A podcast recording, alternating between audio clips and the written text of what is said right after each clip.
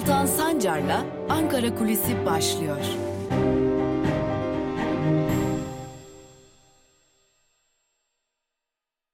Merhabalar, günaydın sevgili Özgürüz Radyo dinleyicileri ve Özgürüz Radyo'nun YouTube kanalının sevgili takipçileri. Yeni bir güne başlıyoruz ve tabii ki yeni bir haftaya başlıyoruz. Takvim yaprakları 14 Aralık'ı gösteriyor. Artık hem 2020'nin sonuna doğru yaklaşıyoruz hem Aralık ayının sonuna doğru yaklaşıyoruz hem de Türkiye Büyük Millet Meclisi'ndeki bütçe maratonunun sonuna doğru yaklaşıyoruz. Bütçe görüşmeleri devam ediyor elbette. 7 ee, Aralık'tan itibaren Türkiye Büyük Millet Meclisi neredeyse aralıksız olarak alınan karar gereği çalışmaya başlamıştı ve yaklaşık 12 gün boyunca da bu görüşmelerin aralıksız olarak devam etmesini bekliyorduk. Nitekim böyle de olmuş gibi görünüyor. Yaklaşık 7 e, günü aşan bir süredir ki e, Türkiye Büyük Millet Meclisi'nde meclis maratonunda e, bütçenin meclis maratonu devam ediyor. Daha doğrusu genel kurul maratonu devam ediyor. Birçok bakanlığın bütçesi görüşüldü. Birçok bakanlığın bütçesi kabul edildi ve cumartesi günü ise aslında bizim cuma günü Özgürüz Radyo'da altını çizerek söylediğimiz gibi İçişleri Bakanlığı'nın bütçesi görüşüldü ve beklenen oldu, gergin geçti. İçişleri Bakanı Süleyman Soylu geldi. Aslında komisyon çalışmalarında İçişleri Bakanı Süleyman Soylu'nun eleştirilere, söyleneceklere bir miktar hazırlıklı olduğunu görüyoruz. Lakin e, kimi noktalarda e, eksik kaldığını gördük. Muhalefetin özellikle HDP'den gelen sorulara cevap vermede e, çekimsel kaldığını gördük. Buna biraz daha hazırlıklar ekleyip e, Türkiye Büyük Millet Meclisi Genel Kurulu'na gelmiş İçişleri Bakanı Süleyman Soylu aslında komisyon görüşmeleri, bütçedeki komisyon görüşmeleri İçişleri Bakanı Süleyman Soylu'nun katıldığı komisyon görüşmeleri nispeten genel kurula göre daha sakindi. Lakin genel kurul görüşmeleri sanırım biraz da canlı yayınlandığından olsa gerek e, biliyorsunuz e, meclis komisyonunda yani plan bütçe komisyonunda görüşmeler canlı yayınlanmıyordu. E, çekilen görüntü neyse dışarı yansıyan da oydu milletvekilleri tarafından. Lakin genel kurul görüşmeleri sürekli olarak canlı yayınlanıyor.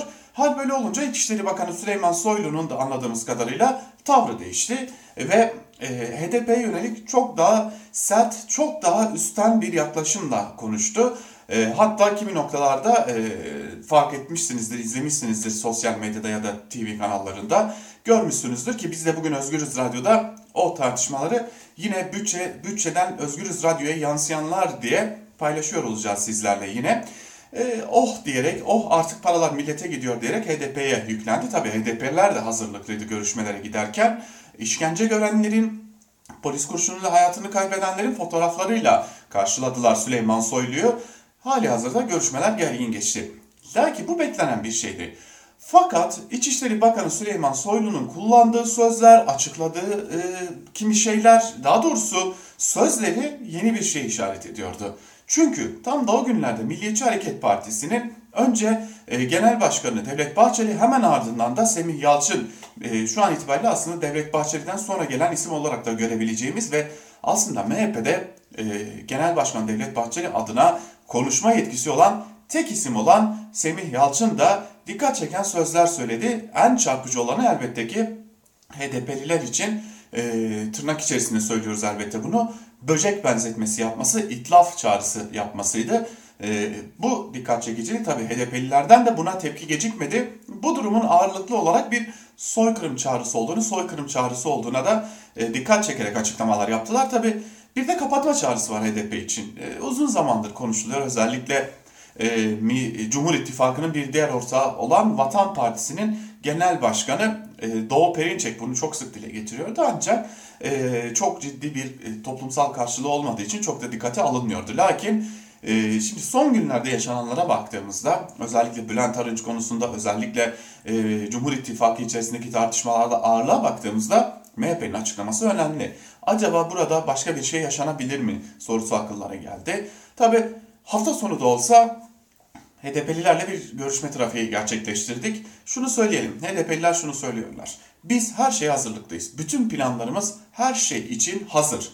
Yeni bir parti ise yeni bir parti, kapatmaysa kapatma, tutuklamaysa tutuklama. Biz bunlara direnmeye devam edeceğiz fakat bunlara direnmeye devam ederken de kimse bizim A, B planlarımız olmadığını zannetmesin diyor.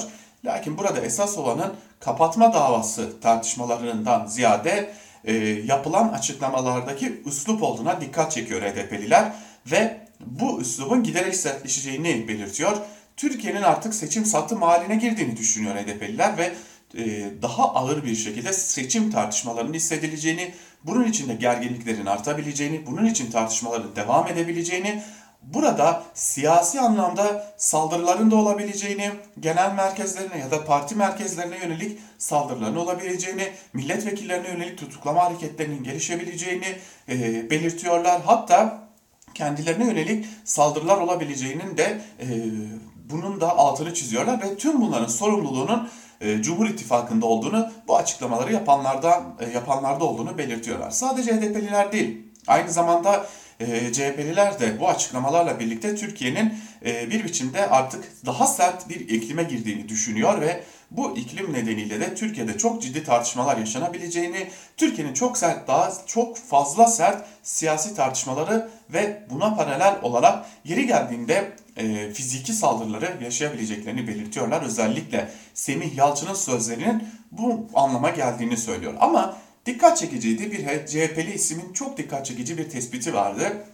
Önce bizi denediler. Önce genel başkanımızı tehdit ettiler. Ardından milletvekillerimizi tehdit ettiler. Hedefe koydular. Daha önce İyi Parti için yapmışlardı. Şimdi HDP için yapıyorlar. Bu bizim için tek bir mesaj taşıyor. Bizi bölmek istiyorlar. Millet İttifakı'nı ya da Demokrasi İttifakı'nı İstanbul seçimini kazanan ittifakı bir biçimde bölmek, bir biçimde parçalamak istiyorlar ve bunun için çaba harcıyorlar. Bu nedenle bugün e, nasıl ki e, HDP yönelik sözlere biz destek vermek gerekiyorsa nasıl ki geçmişte Kılıçdaroğlu'na ya da Meral Akşener'e yönelik söylemlerde karşılıklı destek açıklamaları geldiyse bugün de destek açıklamaları gelmelidir. Çünkü buradan AKP'nin de ve MHP'nin de bir seçim niyetinin olduğunu bu seçime hazırlık içinde bu söyleri, sözleri kullandıklarını görmek gerekiyor dediler ve e, ne olursa olsun birlikte hareket etmeyi sürdüreceklerini söylediler. Bakalım bu gerçekleşebilecek mi? Ama totalde bütün siyasetçilerin altını çizdiği bir husus var. O da şu ki Türkiye çok sert bir iklime giriyor. Hem İçişleri Bakanı Süleyman Soylu'nun sözleri hem MHP'den gelen açıklamalar bunu gösteriyor. Artık Türkiye'de her şeyin olası olduğu bir döneme girmiş bulunuyoruz. Özgürüz Radyo'dan, e, Ankara Kulisi'nden bunu da paylaşalım ve bugünlük noktalayalım. Yarın yine devam ediyor olacağız Özgürüz Radyo'da. Şimdilik hoşçakalın.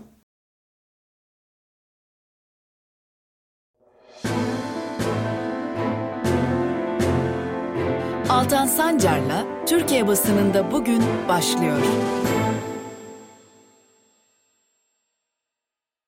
Özgürüz Radyo'dan merhabalar. Evet, Türkiye basınında bugün programıyla hafta içi her gün olduğu gibi bugün de sizlerleyiz ve güne haberdar başlamanız için gazeteler neleri konuşuyor, köşe yazarlarının gündemlerinde neler var sorularına cevap aramak için hep birlikte sizlerleyiz. Kısa bir yolculuğa çıkacağız. Gazete manşetleriyle başlayacak yolculuğumuz ardından günün öne çıkan yorumlarıyla devam edecek. Ve ilk gazetemiz Cumhuriyet oluyor bugün. Cumhuriyet gazetesinin bugünkü manşetinde ise e, taksi, iyi takside milyonluk vurgun sözleri var. Ayrıntılara hep birlikte bakalım. İstanbul Büyükşehir Belediyesi'ne bağlı İSBAK'ta AGP dönemiyle ilişkin bir yolsuzluk ortaya çıktı. Araç içi kamera ve bilgisayar sistemi alım işi önce 21 Haziran 2018'de ihale edildi. Ardından işi istenen şirketin alması için teknik şartname değiştirildi. Bu kez yaklaşık maliyeti 57 milyon lira hesaplanan iş 65 milyon liraya ihale edildi. Söz konusu bu ihalelere ilişkin 149 bin e-posta yazışması incelendi. Rapor İBB Teftiş Kurulu'na yollandı. Müfettişler konu inceledi ve ciddi bir kamu zararı oluştuğu için konunun ivedilikle Cumhuriyet Başsavcılığına iletilmesine karar verdi. Kurul İSBAK eski yönetimi ve ihale yetkileri hakkında suç duyurusunda bulundu denilmiş haberde. Sağlıkçıya büyük ayıp başlıklı bir diğer haber ise şöyle. Dikili Devlet Hastanesi'nde çalışan diş hekimi BD ve anestezi teknisyeni BK geçici olarak filyasyon ekibinde görevlendirildi. Yakınlarda çalışırken karnını doyurmak için hastaneye giden iki sağlıkçıya yemek verilmedi. Hastane yönetimi geçici görevdesiniz yemek hakkınız yok diyerek iki sağlık çalışanını onlarca kişinin önünde yemekhaneden çıkardı. BD ve BK yaşadıklarını dilekçeyle sağlık müdürlüğüne bildirdi deniliyor haberde. İşte buna kraldan çok kralcılık denilir. Mecliste hakaretler yağdı başlıklı bir diğer haber ise şöyle. Bakan Soylu HDP ile ilgili meclis kürsüsünden çok sert açıklamalar yaptı. HDP'li milletvekillerine haysiyetsizler diyen Soylu, kayyım atanan belediyelerle ilgili de size kapak olsun ifadesini kullandı. Yeni partileri de hedef alan Soylu, dünün acizleri dediği yeni partilerin yargıya ilişkin açıklamalarını eleştirerek onlar PKK'ye ne deva olur ne de gelecek dedi e, şeklinde aktarılmış ayrıntılar. E, evet Soylu'nun açıklamalarını bugün gün içerisinde Özgür Radyo'da ayrıntılarıyla da bulabileceksiniz. Soylu ne dedi? CHP'liler ve HDP'liler ne gibi cevaplar verdiler? Ayrıntılarıyla bugün Özgürüz Radyo'da sizlerle paylaşıyor olacağız. Geçelim Evrensel Gazetesi'ne. Ne ek iş yetiyor ne fazla mesai manşetiyle çıkıyor Evrensel Gazetesi ve şunlar kaydediliyor. Pandemi süreciyle birlikte daha fazla yoksullaşan emekçiler çözümü fazla mesai ve ek işte arıyor ancak yine de geçinemiyor. Asgari ücretle çalışan sağlık gıda işçileri. Sözleşme kapsamındaki metal işçileri ekonomik krize pandeminin de eklenmesiyle ücretlerinin eridiğini, geçim şartlarının zorlaştığını söylüyor. Bir kişinin çalıştığı evler istisnasız ya fazla mesaiyle ya da ek işle dönmeye çalışıyor. Ancak temel tüketim maddelerine yapılan zamların ek işle ve fazla mesaiyle karşılanmıyor. Asgari ücret görüşmeleri sürerken işçiler de komisyona çağrı yapıyor. Komisyonda yer alan işçilerin e, alanların hiçbirinin asgari ücret alınmadı, almadığını belirten işçiler, asgari ücreti belirleyen onlar, geçinemeyen de bebeleri evde aç kalan bizler. Sendikaların açıkladığı rakamlar bile yoksulluk sınırının yarısı etmiyor. Yoksul olmak için bile borçla yaşamamız lazım. Bizi duyun diyor işçiler. Aşı olmak zorundayız ama olabilecek miyim bilmiyorum. Başlıklı bir diğer haber ise şöyle. Kocaeli Derince'de vatandaşlarla aşı tartışmalarını konuştuk. Kimileri aşının yan etkileri konusunda kaygılarını ifade ederken vatandaşların büyük bölümü aşı yaptırmak istediğini ifade ediyor. Ancak Türkiye yeterli sayıda aşı getirilmemesi de tartışmanın diğer önemli yanı. Cumhurbaşkanı Erdoğan tarafından koronavirüse karşı açıklanan tedbirler de Derincelilerin gündeminde. Alınan önlemlerin yetersiz olduğunu ifade eden vatandaşlar bir ay sürekli tam kapanma sağlanmasını ve bu süre boyunca halka sosyal destek verilmesini istiyor denilmiş bu haberin de ayrıntılarında. Ve geçelim şimdi de Bir Gün gazetesine. Manşette bu bakanlık sağlıklı değil sözleri var. Ayrıntılarda ise şunlar kaydediliyor. Salgının başından bu yana verileri şeffaf bir şekilde açıklamayan Sağlık Bakanlığı ipin ucunu kaçırdı. Hiçbir inandırıcılığı kalmayan tabloya göre bir, günde 1 milyon 123 bin hasta iyileşti. TTP tepkili artık mızrak çuvala sığmıyor denilmiş e, ve e, bir bölümünde de yine haberin şu cümlelere yer veriliyor.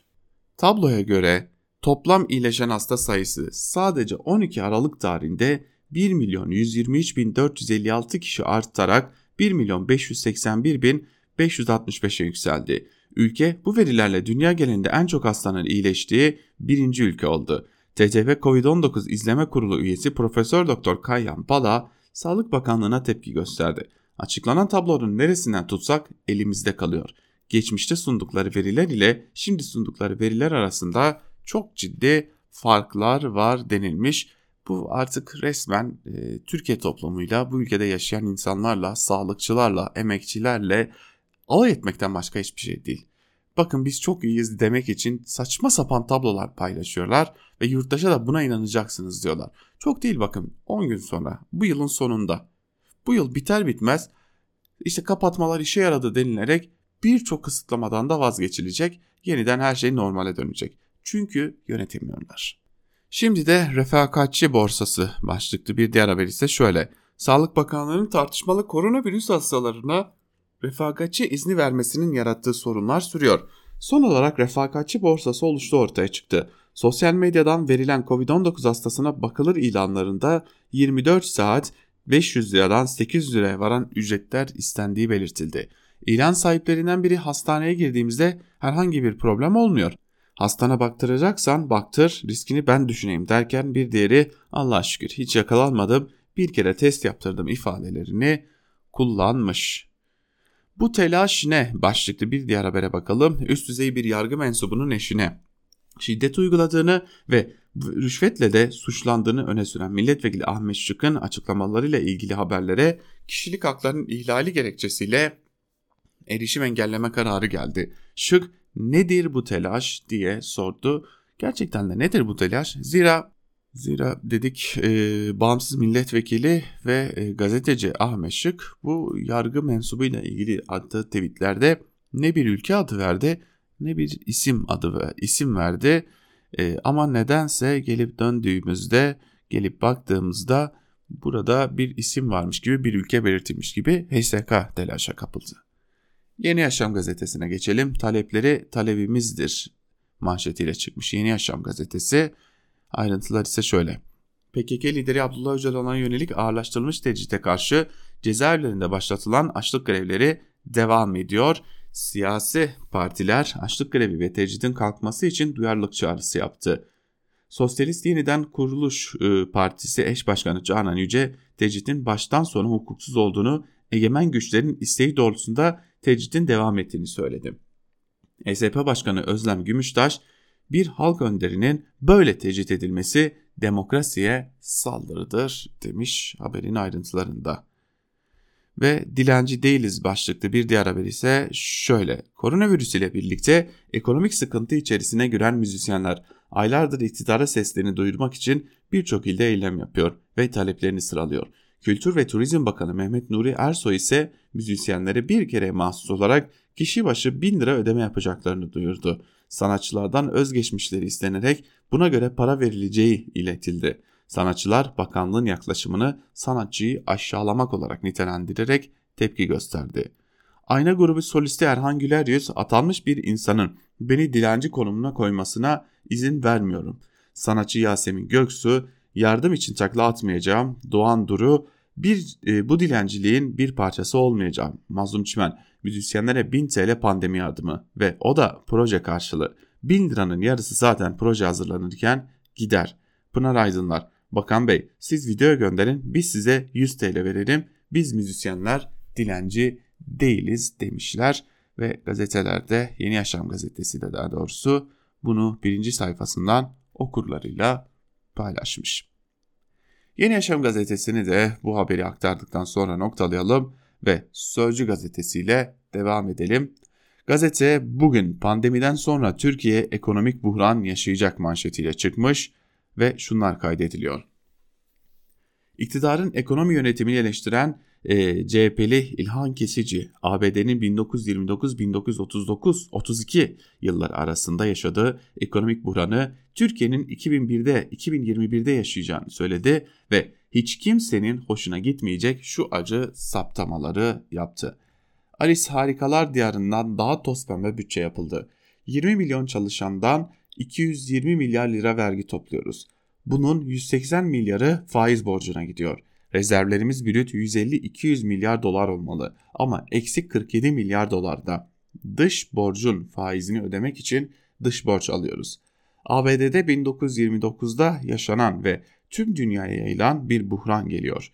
Yaşananların geleceği yer ekonomik kriz değil, ekonomik buhran olacak. Sosyal huzursuzluk tsunami halinde yaşanacak. İşsizlik, iflaslar, yoksulluk hepsi tsunami gibi gelecek. Türkiye'de 2021 buhranı yaşanacak denilmiş İlhan Kesici tarafından ve Sözcü gazetesi de bunu manşetine taşımış. Mecliste FETÖ kavgası başlıklı bir diğer haber ise şöyle. CHP'li Altay AKP'de FETÖ'cüler var dedi tartışmalar çıktı. Altay'ın Tamince'yi kastetmesi üzerine AKP'li Demirbağ o şerefsiz bizim içimizde değil diyerek tepki gösterdi. İşte ikili arasındaki diyalog. Engin Altay Kripto FETÖ'cüler hala içinizde. Bir kısmı Tayyip Bey masasında Fettah Tamince gibi. Zülfü Demirbağ. Bir daha kripto FETÖ'cüleri açıkla. Engin Altay açıklarım. Ezan altında bırakma Fettah Tamince dedim ya. O, e o burada mı? İçimizde diyorsun ya Altay çağırın gelsin. Burada diyorsun içinizde diyorsun. O şerefsiz bizim içimizde değil. Ee, yine Süleyman Soylu tartışması var ancak tabi HDP ilişkin söyledikleri yok Sözcü gazetesinde zira Sözcü gazetesine göre HDP diye bir parti de yok. Ve Sözcü gazetesinin ardından Karar gazetesine geçelim. Karar gazetesinin manşetinde Macron'u Biden'la ikna etti sözleri var. Brüksel'deki Türkiye'ye yaptırım gündemli zirve beklentilerin zirvede beklentilerin aksine diplomasiye devam kararı alınmasında Almanya Başbakanı'nın etkili olduğu ortaya çıktı. AB diplomatik kaynaklarına göre Merkel yaptırımlarda ısrar eden Fransa Cumhurbaşkanı'nı yeni ABD yönetiminin işbaşı yapmasıyla Ankara'nın dış politikası ılımlaşacak, Türkiye'yi kaybetmeyelim diyerek ikna etti. Liderlerin kararında yaptırım Türkiye'yi Çin ve Rusya'ya iter düşüncesi de etkili oldu. Macron'un Merkel'in bu görüşüne de katıldığı bildirildi. İtalya ve İspanya AB dönem başkanı Berlin'in tutumuna destek verdi. Yunan basınında Berlin, Roma, Madrid yaptırımlara karşı çıktı. Paris'te ısrarlı görünmedi. ABD'nin AB'nin Ekim ayındaki zirvede aldığı kararlar için bir tek Türkiye'den özür dilemediği kaldı yorumları yapıldı deniliyor haberin ayrıntılarında. Millet kulağımıza fısıldıyor başlıklı bir habere bakalım şimdi de. Ee, Deva Partisi Genel Başkanı Ali Babacan kongreler için gittiği şehirlerde buluştuğu vatandaşlarla temasını anlattı. Sıkıntıyı biliyoruz, kulağımıza eğilip destekliyoruz sizi diyenler oluyor. En ufak bir olumsuz tabloyla karşılaşmıyoruz. Kulağımıza eğilip destekliyoruz sizi diyenler oluyor. Ya da vücut diliyle, sözleriyle anlatıyorlar. Sıkıntı var biliyoruz. Açıktan ifade etmesine gerek yok. Çocuğu KPSS'ye girmiştir mülakatı olacak. Her şeyine bakıyorlar. Sosyal yardımların şartları neyse neredeyse parti üyeliği olmuş. Yoksulu kendine bağlayan bir tutum var. Ama önemli olan vatandaşın sandığa gittiğindeki nihai kararı. Biz bunu tuğla tuğla inşa ediyoruz demiş Ali Babacan. Geçelim iktidara yakın gazetelere, iktidarın gazetelerine sabahla başlayalım. CHP yönetimi tacize ortak manşetiyle çıkmış sabah. Kadem eski başkanı ve AKP milletvekili doçent doktor Sare Aydın CHP'deki taciz skandallarını yorumladı. CHP'nin genel başkanı ve il başkanı böylesine derin, böylesine acı bir olayın üstünü kapatmaya çalışıyor, kulaklarını tıkıyor, görmezden geliyor. Açıkçası bu çığlıkları duymayan bir genel başkanlarının olması çok acı. Böyle bir çirkinliğe sessiz kalmak, gerekeni yapmamak, ona ortak olmak değil de nedir denilmiş. Şimdi Sabah gazetesi CHP'deki tacizleri görüyor. AKP'nin iktidar olduğu dönemde kolluk kuvvetlerinin karıştığı çocuk istismarı ve kadına yönelik tecavüzleri, tacizleri, kadın cinayetlerini görmüyor. Çünkü onlar AKP döneminde oldu. Bir diğerleri ise CHP döneminde oldu. Oysa ne CHP'si, ne HDP'si, ne MHP'si, ne İyi Partisi, ne AKP'si, ne Saadet'i, Ali'si, Veli'si hiç kimsesi olmadan, hiçbir siyasi parti olmadan ne zamanki kadına yönelik uygulananlara bakta, bakabilirlerse o zaman gazeteci olacaklar ama o zamana kadar gazeteci değil kalemşor olmayı sürdürecekler. Yani burada meselenin CHP'nin manşete taşınması değil. Burada esas mesele sadece bir yerde olanın görülüp diğer yerlerde olanların görülmemesi. Şimdi Sabah gazetesinde çok komik bir haber var. Ee, şöyle haberin ayrıntıları. Hakkari'de devlet yatırımları ve kayyum belediciliği ile büyük bir değişim yaşandı. Hakkari ili genelinde 2 yılda 25 okul yapıldı. Anjiyo merkezi açıldı. Kente 24 saat kesintisiz su veriliyor. Organize sanayi bölgesi için adım atıldı. 5 yıldızlı otel inşa ediliyor. Yüksekova'da TOKİ tarafından 3064 konut yapıldı denilmiş haberde. Bakın çoğu merkezi hükümetin yapması gerekenler. Hadi bunu bir köşeye bırakalım. Sanılıyor ki yani bunlar yazılıp çizilince ve e, sadece bina inşaatıyla hizmet yapıldığı sanılıyor ama gidin herhangi bir Hakkari ile konuşun bizim irademiz gasp edildi demekten başka hiçbir şey söylemeyeceklerdir. Hürriyete bakalım şimdi. Hürriyet'in manşetinde mecliste ne geceydi ama sözleri var. İçişleri, Çevre ve Şehircilik Bakanlıklarının bütçelerinin görüşüldüğü 14 saatlik oturumda tansiyon zirve yaptı ve unutulmaz diyaloglar kayıtlara geçti. Süleyman Soylu'nun sözleri var. Ee, Ensört polemik HDP ile İçişleri Bakanı Süleyman Soylu arasında yaşandı. HDP'liler konuşurken Soylu, Kürt düşmanı sizsiniz dedi. HDP Grup Başkan Vekili Beştaş, İçişleri Bakanı kendini tutamıyor diye seslendi. Sağlık Bakanı Koca'ya salgın verileri ve şehir hastaneleri konusunda eleştiri bombardımanı vardı koca rakamlar vererek muhalefetin halkı yanılttığını iddia etti. Özellikle CHP'li Emir'i hedef aldı. Çevre ve Şehircilik Bakanı Murat Kurum da kendisini eleştiren HDP'lilere biz sizin çevreciliğinizi dünya mirası Sur'un sokaklarında Şırnak'ta Mardin'de yapıp, yakıp yıktığınız tarihi eserlerde gördük diye yüklendi denilmiş haberde. Bakın tüm bu tartışmalara baktığımızda sevgili dinleyiciler şunu görüyoruz. Esasını kaçırır, kaçırmak için tartışmanın esasını kaçırmak için yani burada konuşulan şeyin adı bütçe. Burada konuşulan şeyin adı bizim paralarımız ve bu paraların nereye gittiği. Bunu kaçırmak için yani bu tartışmayı e, bir yerde ortadan kaldırmak için esas olarak bir takım polemikler yaratıp bu polemikler üzerinden gündemi değiştirmeye çalışıyorlar bakanlar. Ve bunu sürekli olarak ya HDP'lileri ya CHP'lileri hedef alarak yapıyorlar. Ve geçelim milliyete. Manşette su artık mücevher sözleri var. Ayrıntılar ise şöyle. Suya artık mücevher gözüyle bakılmalı diyen Tarım ve Orman Bakanı Bekir Pakdemirli kuraklık eylem planını milliyete anlattı. Planda en önemli yeri yeraltı barajları tutuyor. 2023'e kadar 150 yer altı barajı yapmayı hedeflediklerini söyleyen Bekir Pakdemirli, baraj olacak yerler belli. Kamunun elinde ne kadar dijital harita varsa hepsini topladık dedi. Pakdemirli suyun buharlaşma riski olmayan, düşük maliyetli ve çevre tahribatı yapmayan bu barajların tarımda ve sulamada kullanılacağını söyledi. Anlaşıldı. Yerin üstünü bitirdiler sıra geldi yerin altına. Bakalım burada hem yer altını kullanarak kimleri kimleri ihya edecekler bu yeraltı barajı ve kuraklık planı hikayesiyle. Ve milliyeti de şöyle hızlıca noktaladıktan sonra iktidarın bir diğer gazetesi Yeni Şafak'a geçiyoruz. PKK'nin irtibat telefonu e, manşetiyle çıkmış Yeni Şafak ve ayrıntılar ise şöyle. Şırnak'ta HDP milletvekili Nuran Emir'in gözaltına alınan PKK'li Ercan Oğuz'un cebinden gizlice alarak polislerden kaçırmaya çalıştığı cep telefonundan terör örgütünün talimatları çıktı. Şırnak Başsavcılığı teröriste yardım eden ve delilleri yok etmeye çalışan İmir hakkında soruşturma evrakını Ankara'ya gönderdi denilmiş haberde. 50 yıllık hesabı görüyoruz başlıkta haber ise şöyle meclis bütçesinde konuşan İçişleri Bakanı Süleyman Soylu MDP sıralarından yükselen itirazlara PKK'nın kölesi olmuşsunuz oh paralar artık PKK'ye değil millete gidiyor oh karşılığını verdi. 50 yıllık hesabı gördüklerini belirten Soylu 50 yıldır memleketin kanını emdiler bunda, bunlar da siyasetini yaptı demiş e, ayrıntılarda. %60 aşılanırsa virüs yok olur başlıklı komik ve e, alay konusu olması gereken bir haberle devam edelim. Virolog doçent doktor Veli Gülyaz birinci doz aşı yapıldıktan bir buçuk ay sonra antikorların azaldığını ikinci aşıdan sonra iyi bir bağışıklık elde edildiğini söyledi. Gülyaz 20 milyon aşı yapıldıktan sonra sahadaki durum e, aşağıya inecektir. Toplumun %60'ının aşılanması aşılansın, virüs etrafta buluşacak kimse bulamayınca yok olacaktır diye konuştu. Bu ne anlama geliyor biliyor musunuz?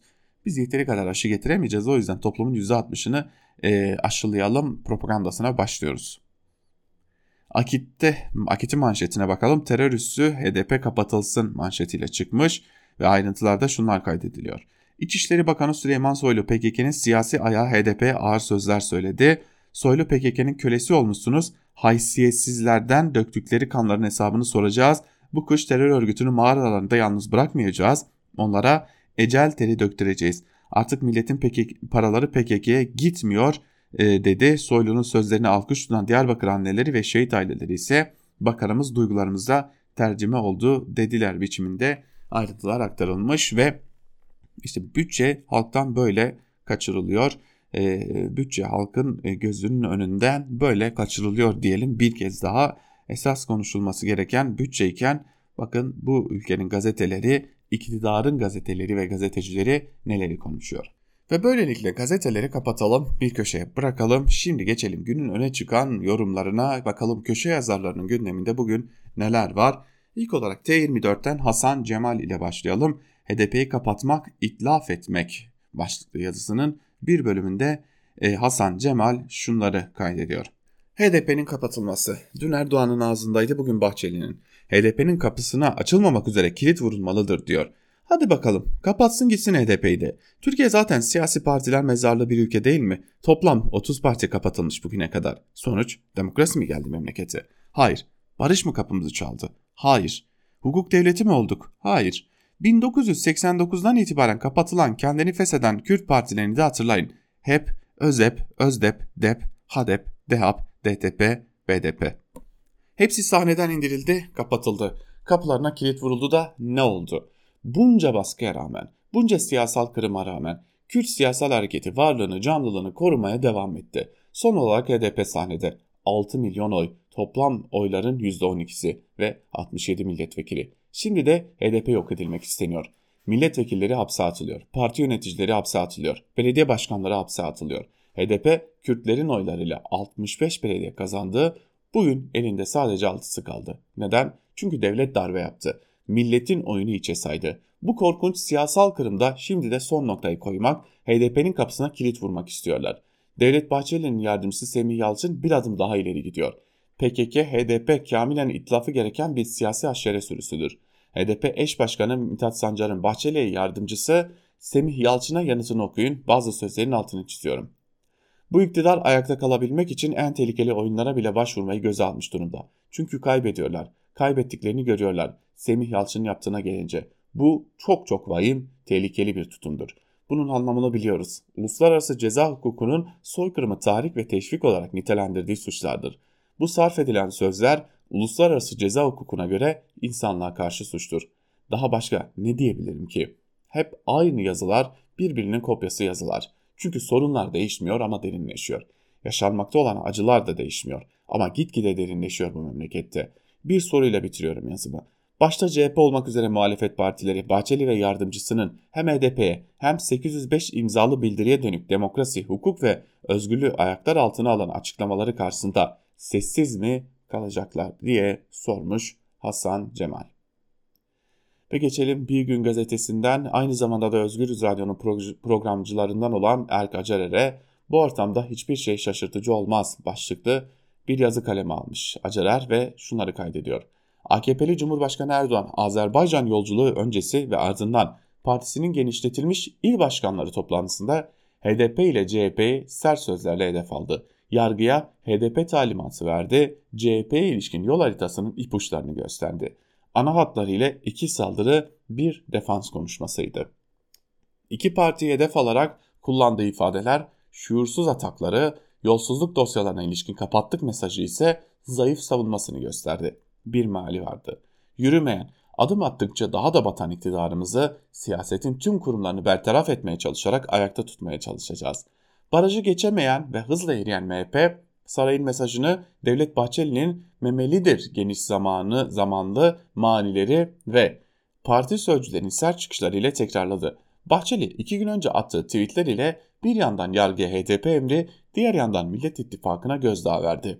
Bu kervan böyle gitmemelidir adalet ve hukuk mutlak surette devreye girmeli, HDP'nin kapısına açılmamak üzere kilit vurulmalıdır. Zillet ittifakının istismar kozları elinden alınmalıdır. Bahçeli, siyasi sahiplerle rehin tutan HDP'li Demirtaş ve iş insanı Osman Kavala için ise yargıya adeta onları canlı olarak gömün demekten imtina etmedi. MHP Genel Başkanı Semih Yalçın, Genel Başkan Yardımcısı Semih Yalçın bu ifadeleri çok daha sert bir noktaya çekti. HDP PKK itlafı gereken bir siyasi haşere sürüsüdür. HDP eş genel başkanı Mithat Sancar, itlaf ve haşere sürüsü sözlerinin uluslararası mahkemelere taşınacak soykırımı tahrik ve teşvik suçu olduğunu belirtti. Sancar'ın dikkatini çeken başka sözleri de vardı. Kaybediyor olmanın telaşı var. Soylu bitmeyen güvenlik ve beka konularına değindi mecliste. HDP'li vekillerin protestosuna ise oh paralar PKK'ye gitmiyor diye karşılık verdi. Ancak Soylu bu tavır içindeyken kayyum yolsuzluklarında gizli tanık ve itirafçılarla hazırlanan dosyaları da unuttu. Bu açıdan HDP'nin kapatılması da CHP'ye hedef alacak operasyonlar da sürpriz olmaz. Cumhur İttifakı masasında otoriteyi bir kademe daha ileriye götürebilme hesapları da vardır. İttifakın sorunları halkı kutuplaştırarak aşma ısrarı toplumsal belleğimizdeki derin yaraları da hatırlatıyor demiş Erk Acarer de yazısında. Geçelim gazete duvardan İlhan Uzgel'e Batı'nın Türkiye takıntısı var mı başlıklı bir yazı kalemi almış. İlhan Uzgel ve yazısının bir bölümünde de şunları kaydetmiş. Türkiye'nin batı sistemi içinde yaşadığı sorunlar giderek yoğunlaşmaya başladı ve aynı zamanda hem ABD hem de AB'den yaptırma tabi olma riskiyle karşılaştı. Bu durum AKP'nin dış politikasının uzun süredir sözünü ettiğimiz tıkanma noktasına ulaştığını gösterirken sorunun yalnızca ABD ve AB olmadığını, komşularının birçoğuyla da sorunlu olduğunu, Libya'nın yarısı kısmen Mısır ve Suudi Arabistan ve Birleşik Arap Emirlikleri gibi ülkelerin adı konmamış boykotlar uyguladığını da göstermektedir. AKP yakın çevrelerin bu ortada çıplak olarak görülen gerçekliğe verdikleri bir yanıt var. O da yükselen Türkiye'yi batılı ülkelerin el birliğiyle yavaş, yavaşlatmaya, kuşatmaya ve zayıflatmaya çalıştığı iddiası. Bu ve bundan sonraki yazıda yalnızca AKP ve çevresinde değil, seküler milliyetçi ve ulusalcı çevrelerde de rastladığımız Batı'nın Türkiye ile özel bir sorunu olduğu, Türkiye'yi takıntı haline getirdiği yolundaki iddiaları ele alıp AKP'nin bu görüşünün yanıltıcı olduğunu göstermeye çalışacağım. Bilindiği gibi Batı sistemi kapitalist bir mantık üzerine kuruludur. Bunun her zaman mutlak bir rasyonelliğe dayandığını iddia etmek mümkün değildir. Batı hiçbir ülkeyi takıntı yapmaz. Tarihsel kin, hınç duygusuyla hareket etmez. Tepesine iki tane atom bombası atılan Japonya ABD'yi, ABD Soğuk Savaş döneminde çekiştiği Rusya'yı, mutlak olarak yenildiği Vietnam'ı, Irak'ı takıntı yapmadı. ABD Vietnam'da yenildiği için bunun intikamını nasıl alırım diye yıllarca kin biriktirmedi. 1974'te Paris'te barış anlaşmasını imzaladığında şimdi gidiyoruz ama bunun bedelini ödeteceğiz demedi. Her durumda realizme sarılanlar devletin sürekli dostu düşmanı yoktur, sürekli çıkarı vardır diyenler artık iyice klişe haline gelmiş bu lisans birinci sınıf bilgisini büyük stratejik keşif gibi ekranlarda tekrarlayanlar konu Türkiye olunca bu müthiş bilgiyi bir anda unutuveriyorlar. Bunu iddia edenler neden bir ülkenin topluca sorun edildiğini söyleyemiyorlar. Türkiye'de İslamcılar da ulusalcı kesimlerde Batı'nın bir Türkiye takıntısı olduğu fikrine kendilerini inandırmış durumdalar. Batı'nın Türkiye sorunu olduğunu düşünen seküler kesimler bunu 1920'ler ve Lozan'dan, İslamcılar ise Erdoğan yönetiminden başlatıyorlar. Ulusalcılara göre Batı, Kurtuluş Savaşı ve Lozan'ı, İslamcılara göre ise Türkiye'nin Erdoğan, dönem, Erdoğan dönemindeki yükselişini hazmedemiyor. Öncelikle Batı sisteminin Türkiye ile ne geçmişte ne de Erdoğan döneminde özel bir sorun olmadığını belirtmek gerek. Türkiye kurumsal, siyasal, ekonomik ve hatta kültürel olarak Batı sisteminin parçası. Bunun öğelerini tek tek sıralamaya gerek yok. O yüzden Türkiye ile ilgili sorunlar sistem içi anlaşmazlıklar olarak görünüyor. Türkiye'ye ne kadar şikayetçi olurlarsa olsunlar bir İran, Venezuela ya da Rusya muamelesi yapmıyorlar. AKP zihniyeti ince bir manevra yaparak Batı'nın Türkiye ile sorunu olduğunu ileri sürerken bunun miadını Erdoğan yönetimiyle başlatıyor.